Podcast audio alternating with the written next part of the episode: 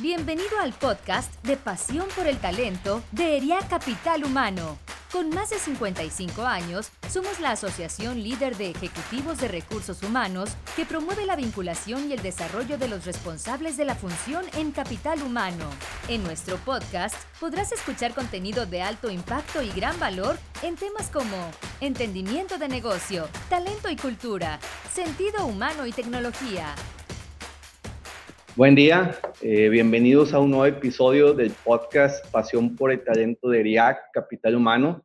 Eh, mi nombre es César Rivera, soy socio de RIAC Capital Humano y miembro del Comité de Entendimiento de Negocio y actualmente eh, laboro en Rockwell Automation, donde me toca liderar el área de Centro de Expertise de Talento de Latinoamérica. Hoy nos acompaña Luis Mercado. Luis, gracias por acompañarnos. Al contrario, gracias por la invitación. Luis, eh, lo presento, ha liderado el área de recursos humanos en organizaciones internacionales y globales.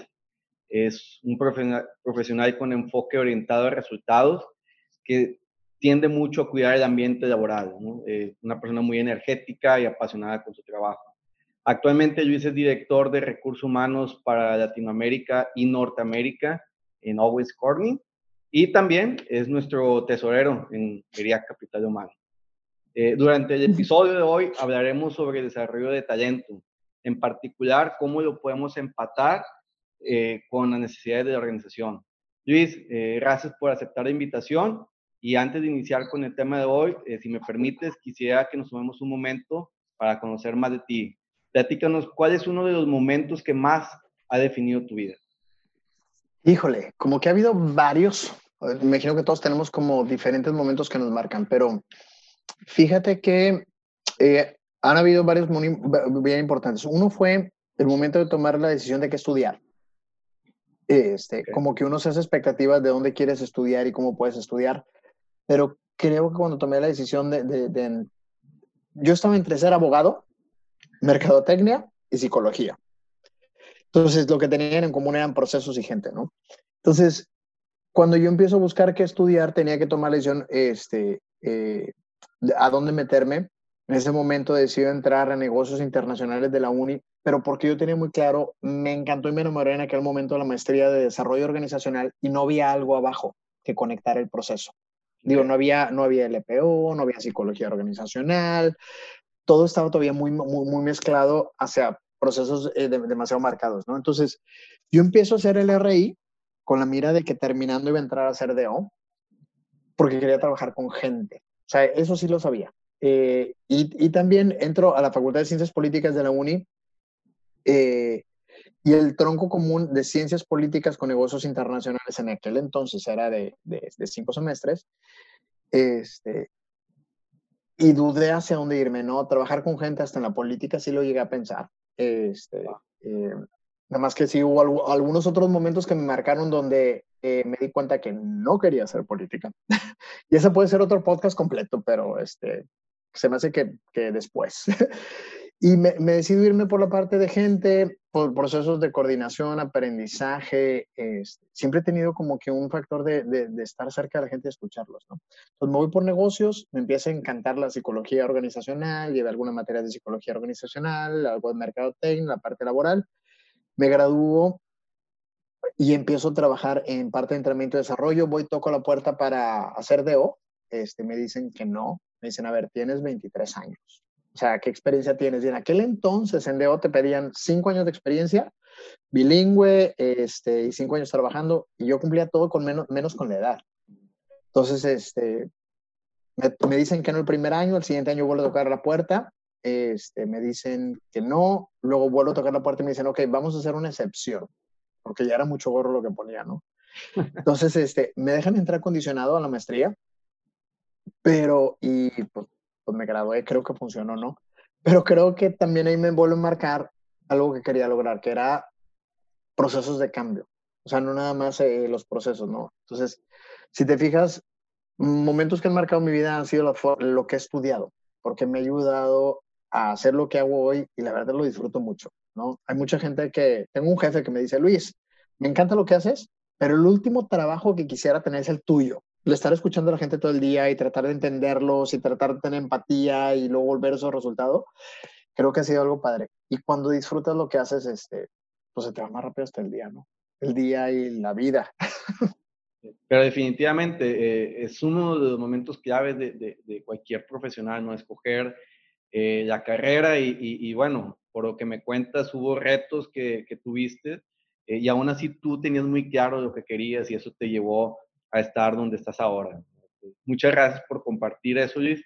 y bueno, como tú sabes, tratando de entrar un, un, poco ya en el tema del día de hoy, cuando hablamos de talento, pues tenemos que tomar en cuenta que los avances tecnológicos y cambios constantes que, tenemos, incluyendo esta disrupción que estamos viviendo hoy en día, eh, ha cambiado la forma en que llevamos este proceso de desarrollo de talento.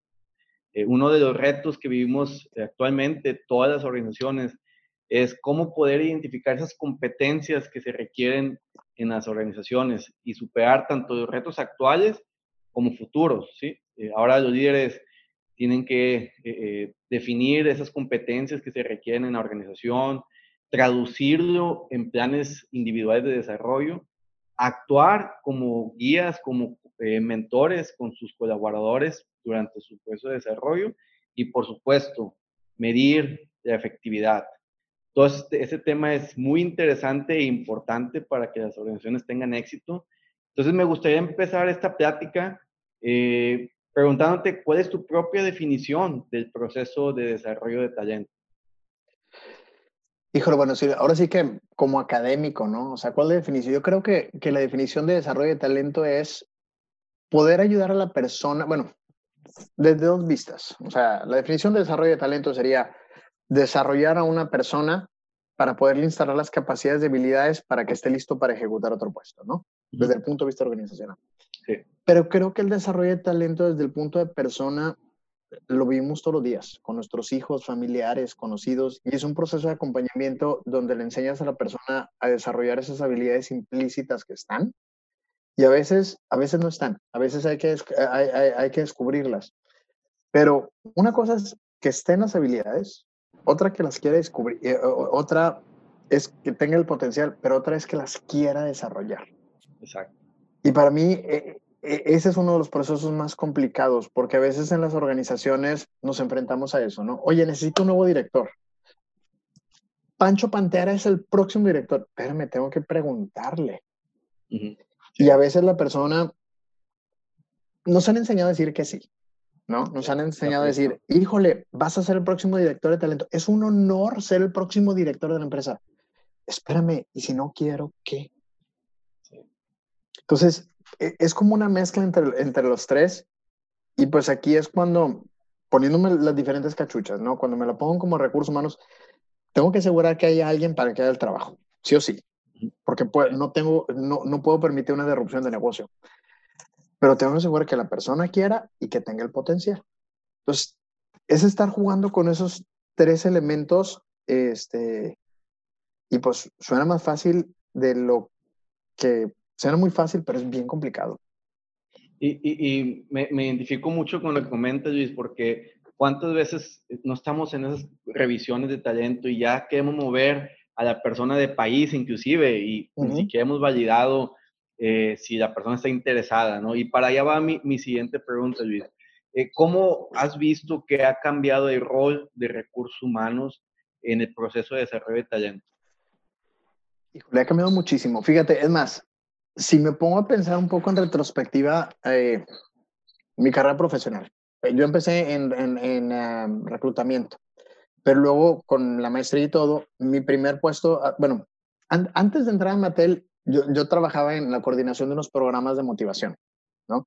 Entonces yo veía cómo llegaba la gente y la idea era ayudarlos. Es más, hacer estos cursos donde la gente camina por brasas calientes y cosas así, ¿no? Motivacionales así de que grita, así puedo, no sé qué, ¿no? Y, y yo al principio era muy increíble porque me acuerdo que yo le decía a mi jefe, yo te coordino todo, pero yo no te creo y yo no voy a pasar por el carbón. O sea, porque ponías el carbón para que la gente pasara, ¿no? Me decía, oye, ¿cómo no crees? Y le dije, no, no, no, a ver. Yo, yo te estoy escuchando y tengo que entender esto para ver si funciona. Y luego ves cómo la gente cree, ¿no? Entonces me empiezo a incorporar al mundo del desarrollo y veía cómo había un cambio de gente que a lo mejor llegaba hasta con preguntas, dudas, depresiones y todo antes del, del programa y veas un cambio inmediato a lo mejor en tres días. a lo mejor ella era muy motivacional y emocional, pero jalaba, ¿no? Y después en Mattel, mi primer chamba que agarró, eh, que tiene que ver con desarrollo, era supervisor de entrenamiento. No se, no se llamaba talento, no se llamaba desarrollo, era entrenamiento, ¿no? Y eran, ahora sí que la, la, escuela vieja de, de, de, recursos humanos donde te decían, a ver, aquí está la matriz de entrenamiento, aquí tienes a la gente, aquí están los cursos que Secretaría del Trabajo te dice que tienen que tener, los básicos, seguridad, o sea, todo eso. Y vamos a empezar a meter algunas habilidades suaves y así el DNC de comunicación, negociación y eso, ¿no? Entonces era coordinar y prácticamente, pues eran horas, es más, eran horas hombre capacitación. Me acuerdo mucho eh, cuando empecé que la meta era poder generar 45 horas hombre al año de capacitación por persona, ¿no? Y a veces sufrías para que te prestara la gente y todo, pero no había una efectividad, o sea, fuiste al curso y lo validabas, ¿no? Y luego evolucionó a decir, ok, tomó el curso, pero ¿cómo, le, cómo certificas que tiene la, la habilidad, ¿no? Y luego entraron las famosas competencias. Ah, tiene la competencia, no tiene la competencia. Y luego, eh, después de ahí, todo eso evoluciona porque decía, bueno, puede tener la competencia, pero como que ¿para qué? Y la competencia la dábamos nada más en base a entrenamientos y las empezamos a validar en el piso, ¿no? Donde ya puedo ver que lo replica. Pero luego se sigue evolucionando y quitas las competencias y te quedas con las habilidades para decir, bueno, la persona demuestra estos eh, comportamientos que me los puede transformar en resultados, ¿no? Entonces, empiezas a ver esa evolución y creo que, que, pues, ahora sí, por esta plática, al principio era coordinar. Coordinar, que venga el instructor, tener el material y pones una calificación, luego le metimos un examen, luego el examen te lo, te lo corroboraba con la competencia, pero luego llega el momento donde la organización nos empezó a preguntar, ¿y dónde está el retorno a la inversión? O sea, yo le invertí tanto, ¿dónde se me regresa? Y creo yo que para hacer la historia un poquito corta, se conecta en la sucesión y en el éxito de la organización, ¿no? Yo tengo esta persona que puede hacer esto, que me puede dar este resultado. Si lo queremos ver en fútbol, básquetbol, lo que quieran, ¿no? Yo tengo este jugador, lo meto a la cancha, mete goles. Ok, el rol de RH se fue transformando en asegurar que tengamos mucha gente que pueda meter goles en algún momento para que el equipo pueda ser exitoso, ¿no? Entonces... Ahí no solamente coordinar entrenamiento, sino estar asociado más a las metas de negocio y qué jugadores necesitamos. No, deja tú. Y ya volteas a ver a todos lados. ya tengo el que mete goles, pero sabes que el entrenador necesita tener habilidades de motivación para que pueda hacer que este meta goles. Y sabes que volteo y veo que el financiero tiene que tener conocimiento de negocio para que me pueda traer buenos jugadores y luego ya los ayudo a meter goles. Y te empiezas a hacer hacia atrás y el desarrollo de talento ahora estamos en una época que es un desarrollo compartido, porque no te da el que RH sea el único dueño del desarrollo de talento. El desarrollo de talento primero tiene que ser la persona. Y la segunda es, tenemos que nosotros este, empoderar al líder a que ellos hagan ese desarrollo con la gente. Y ya ponemos los mecanismos que quieras, ¿no?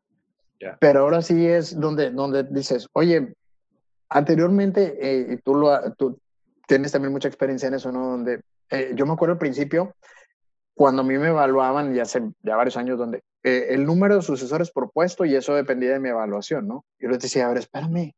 O sea, ¿cómo si el sucesor no está listo yo tengo la culpa? Sí. O sea, no, no, no puedo.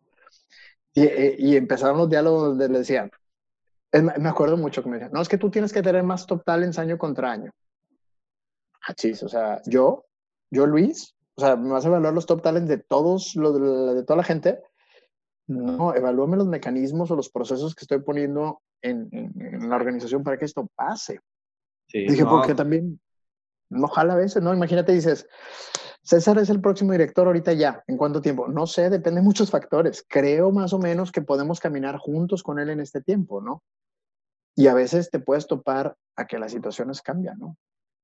Luis, y justo ahora que hablamos eh, de, de rol de recursos humanos, quiero conectar esto con lo que ya empezás hablando de la responsabilidad del empleado y de su líder o, jefe. Platícame cuál es el rol o responsabilidad que ellos tienen tanto en crear como dar seguimiento a, los planes de desarrollo. Yo creo que lo primero, y ahora ya ves que está de moda el liderazgo consciente, ¿no? Pero el liderazgo consciente empieza por ti mismo como persona, no, no con mi jefe, ¿no? Entonces el liderazgo consciente es, yo tengo que ser dueño de mi carrera. Y si yo voy a esperar a que me agarren de la mano y me lleven hasta donde ellos quieren, en algún momento la liga se va a romper. ¿sí?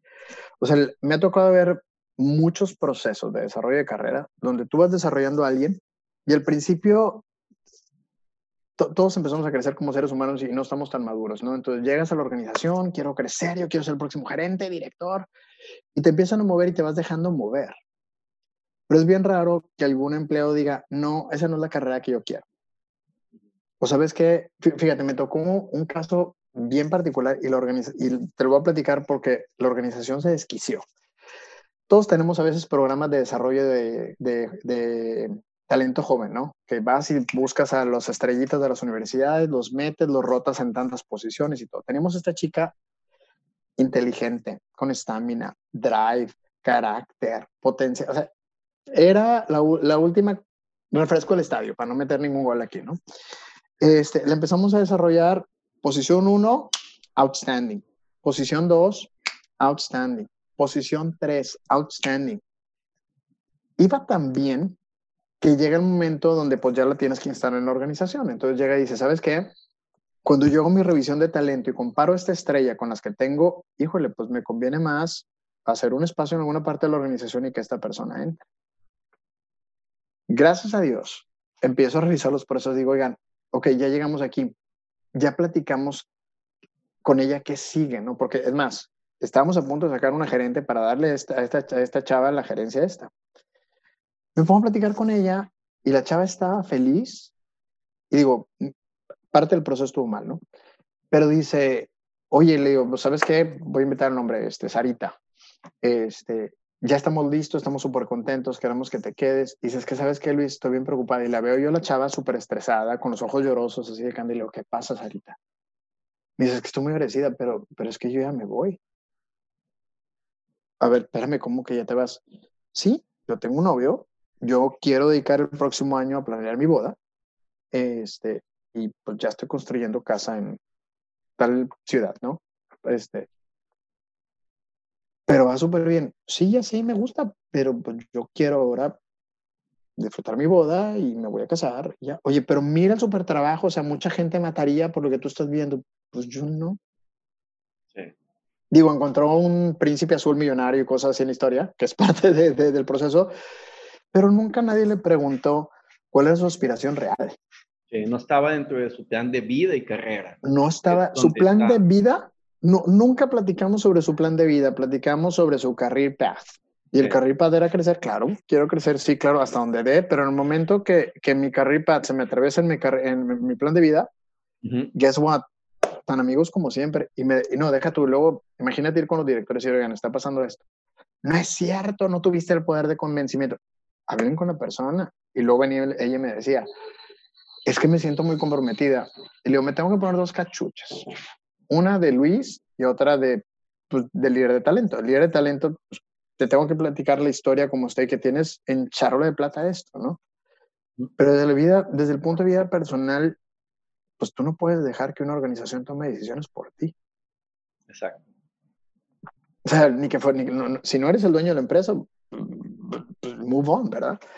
Y esta chica se fue, se casó y, y, me decían, vas a ver, nos va a hablar dentro de un año este, queriendo regresar. Y le decía, ¿y si quiere regresar me van a decir que no la contrate o cómo? No, no, no. Si quiere regresar, sí, pero es que qué mal que no está aprovechando. No, ella sí está aprovechando su tiempo de su vida para disfrutar su boda, que a lo mejor mucha otra gente lo dejó pasar por diferentes circunstancias. Pero creo que en el proceso de talento es muy válido que tengamos esa parte humana y entendamos que está del otro lado. Exacto, tener súper claro todo su plan de vida y carrera de la persona.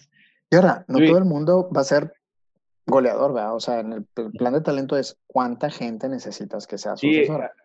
Hay sesgos que tenemos que pensamos que las personas todas aspiran hacia cierto eh, camino y, no es así. Y, es, ahí donde tenemos que tener ese acercamiento, bueno, los líderes ese acercamiento con sus equipos. Luis, eh, hagamos un poquito, dejemos un poquito de aparte de líderes y personas, vayamos a nivel organizacional. Eh, platícame, eh, con base a tu experiencia, cuáles son los elementos que ayudan a desarrollar una cultura de desarrollo a nivel de organización? Creo la primera es, la organización tiene que estar diseñada en, en, una creencia de desarrollo de talento. No todas las organizaciones tienen esa base y no está mal. Hay organizaciones que están enfocadas al resultado a corto plazo, otras a mediano plazo, otras a largo plazo, otras están enfocadas meramente a resultados comerciales, otras están eh, basadas en culturas organizacionales de, de gente. Entonces tienes que entender dónde están y tienes que entender los famosos valores de una organización. Y valores no son el póster bonito que tenemos, es, tú tienes que ver la actividad del día a día y los valores no te tienen que decir cuáles son. Cuando tú caminas a una empresa y escuchas y ves el comportamiento de la gente, esos son los valores. O sea, si tú ves que todo el mundo está enfocado y volcado a resultado, no, no, no, matter what. Entonces los valores son resultados, resultados financieros, cliente, la, la, parte de mercado, etcétera, y a lo mejor no tiene por qué estar eh, la gente en medio. Yo en particular, y gracias a Dios siempre he estado en empresas donde el, factor humano es, es parte importante. Y el factor humano puede estar, puede estar cambiando como prioridad en diferentes momentos organizacionales. Hay momentos de crecimiento, momentos de transformación, momentos de poner orden, este, momentos de, de, dar libertad a la gente de tomar decisiones y irse, etcétera, ¿no? Entonces, en la parte de talento, no todas las empresas van a, a verlo de la misma forma o invertirlo de la misma forma. Este, y cada uno de nosotros, los que estamos trabajando por una empresa, pues tenemos que sentirnos a gusto en la empresa que estamos, ¿no? Haber empresas que le invierten un chorro al desarrollo, hay empresas que tienen un promotion rate del 96%, ¿no? Donde nada más contratan los niveles de entrada. Y hay otras donde no, donde se van abriendo vacantes, pues va reaccionando conforme a, la necesidad. Y hay otras donde es bien importante que la gente vaya creciendo que también te genera problemas. Porque también cuando tienes mucho desarrollo organizacional, generas puras estrellas y pues tu rotación natural va a ser que se lleven a la gente, que también está bien. Yo les decía en algún momento, oye, es que tal área tiene muchos sucesores. Bueno, nomás estamos preparados para la rotación, ¿va? Porque cuando ya están listos y levanten la mano y sientan ya que necesitan un brinco y no tengas espacio, pues lo tienen que buscar en alguna parte. Y no se los voy a poder dar y no está mal. Nomás hay que estar preparados. Entonces, varían mucho, César, o sea, de, cada organización a organización. Y pues ahora sí también depende del momento donde está. Hay empresas que te dicen, yo invierto el 2% de mis ganancias en desarrollo de la gente. Muy bien, qué padre. Hay otras que no pueden. Sí, sí como comentas, eh, puede haber algo en papel, pero la verdad es que estos elementos se ven en el día a día, ¿no? Como comentas, cuál es el porcentaje de gente que está siendo promovida internamente, porcentaje de, aprendizaje, de, recursos para aprendizaje, eh, el modelo que te da tus líderes, todo eso son, son parte que, como dices tú, lo ves en el día a día. Pero fíjate, hay otro factor ahí que, también tiene mucho que ver. Em, la persona tiene que ser el dueño de su crecimiento, ¿sí? Nacemos, crecemos y nuestros papás nos meten a la escuela y nos van acompañando para tener una, educación básica. Entras a una carrera y en teoría ya decidiste qué quieres hacer, ¿no? Pero luego también los seres humanos y, las culturas eh, se, siguen transformando. Y ahorita hay un movimiento muy fuerte de, de, teaching and learning, ¿no? Porque anteriormente llegaba al salón y pues el maestro me decía qué tenía que aprender. Y ahora hay tanta información que es, pues aprende lo que quieras, de aquí están todo, toda esta disponibilidad. Creo que organizacionalmente ahorita ya estamos, donde el empleado, el, la persona es dueño de su crecimiento. El líder es dueño de entender ¿Qué necesitamos que pase con esta persona para guiarlo? Y es más, el líder debe entender que a veces va a crecer la persona para irse a otra parte o para estar listo, o etcétera. Pero tiene que haber una corresponsabilidad. Y nosotros como RH tenemos que enseñarle a la gente a que pueda aprender y a que pueda tener esa capacidad de desarrollarse. Ahorita curso, antes, cuando estaba en Mattel, ay, me acuerdo un chorro, que le entregaba a cada empleado uno por uno, su hojita, así como un brochure, como con un plan de, de, desarrollo de ese año, ¿no? César, tú vas a tener estos siete cursos, aquí están los meses y al final te voy el, el diploma y bravo, ¿no? Y ahora es al revés, es, si yo quiero aprender a hacer una pizza, no necesito un curso de comida italiana, me meto a YouTube, veo un video de tres minutos, lo experimento y si no me gusta ya no vuelvo a hacer pizzas, ¿verdad? Y si quiero aprender más... curso, inclusive. Le doy clic y ya me salgo ya, ¿no? Sí. Entonces, Entonces ahora el, rol de RH es, oye, mira todo lo que tienes disponible. ¿Quieres ser chef?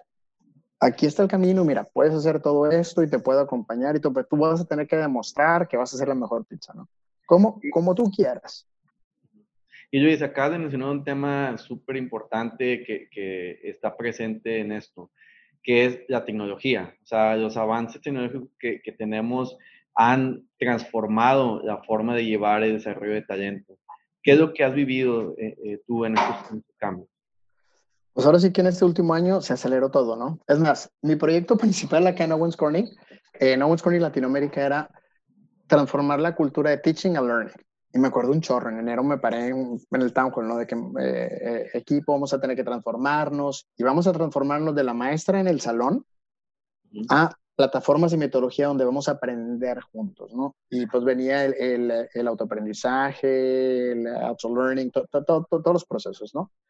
De repente cae la pandemia y es, señores, ya no podemos ir, los cursos tienen que seguir, tengo todo esto disponible, aquí está esto en Zoom, aquí están estas ligas, la gente empieza a aprender, la gente empieza a ser más auto, auto dirigida, donde jefes decían, es que cómo voy a controlar a mis empleados. La, la pregunta es, ¿los tienes que controlar? No, tienes que confiar en ellos para que te entreguen el resultado.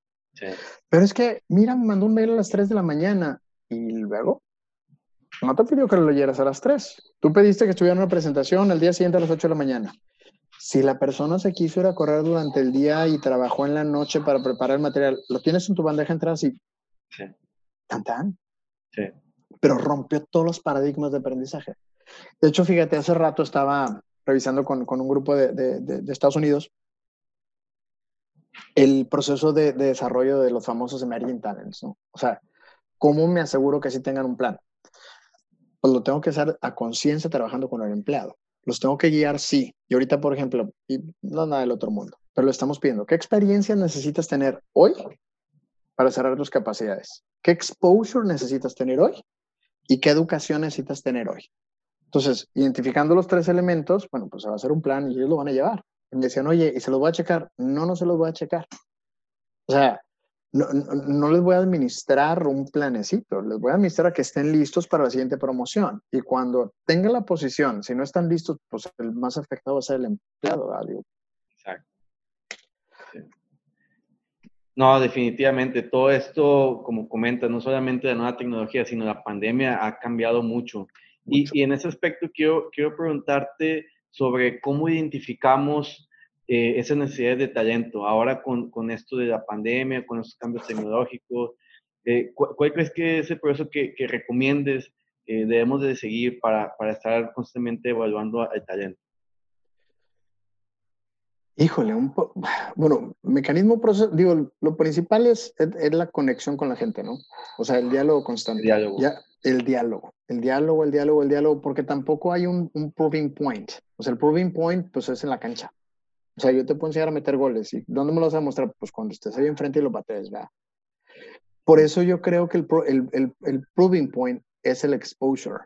Es qué está desarrollando la persona y luego cómo lo pongo en un ambiente controlado para ver que sí funcione. Pero fíjate, lo importante es el ambiente controlado, porque también hay procesos de carrera hace como 10, como hace 10 años, estaba de moda. No, el empleo se tiene que mover cada 18 meses. A ver, psicológicamente y psicosocialmente, en 18 meses no ha pasado nada. entonces empezabas a mover a la gente y los cambiabas, los cambiabas, los cambiabas y llegaba el punto donde la capacidad que tenían no estaba lista. Y los acababas mandando. Y, los terminabas corriendo porque, oye, es que no sabe, nunca le enseñaste. Exacto. Me tocó otro caso de una persona Oye, sí, también. Bueno, anteriormente el Super Ninebox, nombre, caja de arriba, super estrella, el nombre que le quieras poner. Su plan, mira, aquí están los próximos puestos y esta persona la fuimos promoviendo cada 18 meses. Cada 18 meses, cada 18 meses, cada 18 meses. De repente llegó un momento donde es que no está jalando, no tiene habilidades de liderazgo, no puede dirigir grandes equipos. Pues es que empezó dirigiendo una persona. De una le diste 5 y de 5 le diste 27. No da, o sea, no, no, no da si no la acompañaste. Entonces, tiene que haber un acompañamiento y ahí es donde está el rol de RH y creo que tenemos una gran área de oportunidad porque no nos damos el tiempo, o sea, lo soltamos. y en ese mismo proceso, siguiendo con la misma línea, ¿hay algo que cambias tú cuando estamos hablando de talento de alto potencial? Porque típicamente las compañías manejan este grupo. Eh, el top talent, emerging talent, sí. Exacto. Mire, yo creo que todo el mundo tiene que tener un plan de desarrollo, todos. Pero sí tienes que tener un especial cuidado con ese grupo de gente que te tiene que ayudar a que no haya una disrupción de negocio a futuro. eso, eso sí lo tienes que cuidar porque ahí sí el negocio se te cae, ¿no? O sea, de repente... Presiones críticas. ¿Qué presiones críticas? Y sí tiene que haber un acompañamiento especial o un programa especial o un governance especial para poder asegurar que sí pase. Porque si lo dejas suelto, este, pues de repente te descobijan y no sabes qué hacer, ¿no? Y, bueno, vivimos en un mercado muy activo, donde eh, constantemente hay demanda de, de, de, talentos, especialmente de gente de alto, de alto potencial. ¿Qué has hecho tú, Luis, para retener a ese tipo de empleados, sobre todo en este momento de alto, de alto movimiento en el mercado? Que sepan el valor agregado que tienen para la compañía. O sea, independientemente de candados que puedas meter por este, salarios y beneficios y todo que los puedas candadear, yo creo que la parte emocional es mucho más fuerte. O sea, si el empleado se siente contento, valorado y sabe que está en un plan de desarrollo y lo ves comprometido, este, se, va a dar el, proceso, ¿no? Yo siempre he dicho algo, el, ahora sí que les digo, oigan, el que es guapo o la que es guapa sabe que está o está guapo o guapa. Entonces es una realidad, ¿no? Entonces sabe que puede pasar. Entonces el talento, si la persona sabe que tiene talento, sabe que levanta la mano y va a encontrar trabajo. Entonces, ¿qué necesitas hacer tú para que la persona no siente esa necesidad de sentirse valorado afuera? Si se siente valorado adentro, querido, atendido, no se va a ir aunque le paguen más. Sí, aparte. Pero, tiene que saber, tiene que saber. Porque a veces es, no, es que si le digo se la va a creer. Si se la cree, bueno, y tienes algún tipo de reacción, bueno, tienes un problema de madurez. Pero la gente tiene que saber, y yo creo que los procesos tienen que ser cada vez más transparentes. Es más, y, y se va a ir feo, pero es con todos los tipos de talento. O sea, tanto con el que vas a promover como con el especialista que no va a crecer, tienes que tener la transparencia de decir, amigo, amiga, sabes que mira, ahorita no tenemos en este, este error porque vemos que falta esto, esto y esto. Pero estás haciendo súper bien tu chamba, no pasa nada. Esta es una fotografía en el tiempo. Te puede ayudar a crecer, sí, por lo pronto te queremos, te amamos y todo. Y es más, los famosos especialistas son los a los que más tienes que cuidar. Se te van y así se te desbarata el negocio. Es más, un top talent, hay, hay tres más. Pero un especialista normalmente se vuelven tan únicos que en el momento que toma mucho tiempo ser ese especialista, que, que, en algún momento se descuidaron. En algunas empresas empezaron a ver las carreras laterales, ¿no? Donde tenías el top talent que lo va subiendo, pero el especialista también lo va subiendo en, en a lo mejor ya no en nivel organizacional, pero en salarios, en bonos o en bandas o alguna otra forma, ¿no? La de las famosas carreras técnicas, donde no quieres que se te vaya. y, y, también son diferentes perfiles. Otra situación que me pasó a mí una vez, una persona súper técnica, es el non plus ultra, vuelve lo gerente. Bueno, de tener al mejor especialista, volvimos al peor gerente que teníamos porque no sabía trabajar con gente y era un perfil muy científico. Entonces, si tú piensas en un científico, pues no habla con gente, está pensando hacia adentro y le gusta estar en su laboratorio encerrado. Y en el momento que le pusimos gente, lo estresamos. Y era, ¿necesito el científico? Sí. ¿Necesito que administre gente? También son dos carreras diferentes y está bien. Algunos van a tener la mezcla y qué padre, y como dicen, son garbanzos de libra, ¿no? Y los vas a cuidar y los vas a llevar hasta donde los tienes que llevar. Pero también, ¿cuántos CEOs ocupas? Sí. No, exacto. No, Luis, y, y, me identifico mucho con el tema de transparencia. O sea, esa transparencia tiene que ser, como dices tú, con el alto potencial, con el especialista, inclusive hasta con la persona de bajo desempeño entre más transparente seas, eh, va a ser un trato más justo también para el empleado. Eh, Luis, eh, continuando con la plática, ¿cuál es tu opinión sobre cómo decidir cuándo contratar talento del mercado y cuándo desarrollarlo internamente? ¿Cuáles son esos factores que a ti te ayudan a decidir qué, qué, camino tomar? Pero yo creo que, híjole, eso está complicada. A mí me encantaría un mundo ideal donde todo el mundo fuera, se fuera promoviendo y que nada más se te queda abierto el, el primer nivel de entrada. Hay empresas que tienen muy buenas prácticas. Procter Gamble tiene un promotion rate del 96% de bandas gerenciales para arriba. O sea, es bien raro que contraten a alguien eh, en los puestos de arriba. Y es parte de lo atractivo que hace la organización. Sin embargo, hay algunas habilidades que a veces necesitas más rapidez para comprarlas en el mercado que para desarrollarlas. Entonces, yo en lo particular, a mí me gusta una métrica como del, del 30 externo, 70 interno, para que vaya viendo. Sin embargo, cuando metes gente de afuera, dañas un poquito adentro. Este, cuando nomás promueves de afuera, dañas un poquito afuera, ¿no? O sea, porque no, la gente ve que no hay No más tienes innovación, gente ojos frescos, todo eso. Yo, yo creo que la mezcla va a depender de las habilidades. Imagínate que ahorita, sí, de las habilidades y el tiempo. Imagínate que ahorita de repente en nuestra área se abre, se abre un líder de, de desarrollo organizacional. Pues necesito que esté en la vanguardia ahorita con la tecnología. Entonces tengo dos opciones. Una, que tenga un learning agility muy fuerte la persona y que pueda aprender, buscar y que me diga, mira, ya me encontré todo esto, o que ya las traiga. Entonces aquí es, organizacionalmente, ¿cuánto tiempo tengo? Exacto. Idealmente, ojalá que haya tiempo para que todo el mundo pueda crecer y desarrollarse, pero a veces no. A, veces no te va a dar. Entonces, si me dice la recomendación, híjole, no sé, más, yo ahorita el, el, promotion rate no lo traigo tan alto, lo voy a traer como, al 80, como en los 80 más o menos. Pero, pero, el, negocio, el negocio donde yo estoy, por ejemplo, One Corning es material de construcción, o sea, todo lo que son aislamientos, este, la parte térmica, acústica, este, todo lo que es fibra de vidrio y todo. Si yo necesito a alguien que vaya a, a vender en el área de, de, construcción, pues necesito a alguien que ya conozca un poquito el mercado. Y sí puedo ir desarrollando gente que venga y lo conozca, pero depende en el nivel. ¿no? Imagínate que meta a alguien que no conozca nada de mercado como director híjole, si se me va a perder.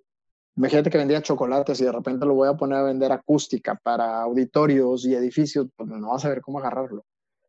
Entonces, va a depender mucho del mercado. A veces hay habilidades genéricas que son suficientes para un puesto, pero cuando las habilidades técnicas pesan mucho, híjole, ahí es donde, donde no te puedes ir. Por ejemplo, aquí la habilidad técnica es muy crítica. Nos robamos gente entre el vidrio. Son los mismos, ¿no? Vamos los mismos. Luis, estamos casi eh, eh, por terminar, pero la pregunta que, que, que, que, no puede faltar, ¿cómo conectar eh, el desarrollo de talento, cómo conectarlo con el impacto en los resultados del negocio? ¿Qué, nos recomiendas con base a tu experiencia que, que te ha funcionado? Mira, yo lo que he hecho durante el tiempo eh, sí tengo mis métricos de talento, pero como una referencia. Pero el métrico de que el desarrollo organizacional es correcto es que los resultados están dando. Totalmente. O sea, yo puedo meter toda la gente, todas las horas, cursos maravillosos, entrenamiento, experiencias maravillosas, pero si el resultado organizacional no se da, algo no está jalando. ¿sí? En el fútbol, yo puedo tener un jugador que corre muy bien, otro que está muy fuerte, otro que está muy guapo, pero si no metemos goles, pues no sirve de nada. Exacto. Entonces, sí tenemos que, poder conectarlo de forma directa para decir la organización. Gracias al equipo y a las habilidades que tenemos, podemos dar estos resultados. Y todos los demás métricos sí son una referencia y sí te van a ayudar a, mover la aguja. Pero si los resultados no se dan, algo está atorado. Y, y eso es lo que quiere ver la organización. Luis, pues te agradecemos mucho, te agradezco mucho por todos los conocimientos que nos has compartido. Eh, y para cerrar este episodio, dinos, ¿qué recomendarías a todos los jóvenes que se encuentren iniciando o que hace poco iniciaron su carrera en recursos humanos? Nunca dejen, de nunca dejen de aprender. Y dicen que la curiosidad mató al gato, pero yo creo que el gato siempre sale ganando con curiosidad porque experimenta, se la pasa padrísimo y tiene mayores oportunidades, ¿no? Y, y, no pasa nada con regarla. Tenemos que regarla varias veces, tenemos que aprender del error y tenemos que tener la vulnerabilidad y la humildad para decir, no sé, pero lo puedo aprender. Ok, excelente. Luis, pues de nuevo, eh, agradecemos enormemente que nos haya regalado experiencias que nos ayudan en los procesos de mejora para el área de capital humano. Muchas gracias también a nuestra audiencia por escucharnos y los esperamos en el siguiente episodio de Pasión por el Talento. Gracias. Hasta luego. Gracias por habernos escuchado. Te invitamos a seguir nuestro podcast en Spotify, Apple Podcast y Google Podcast. También puedes seguirnos en nuestras redes sociales. Encuéntranos como ERIAC Capital Humano. Te esperamos en el siguiente episodio de Pasión por el Talento.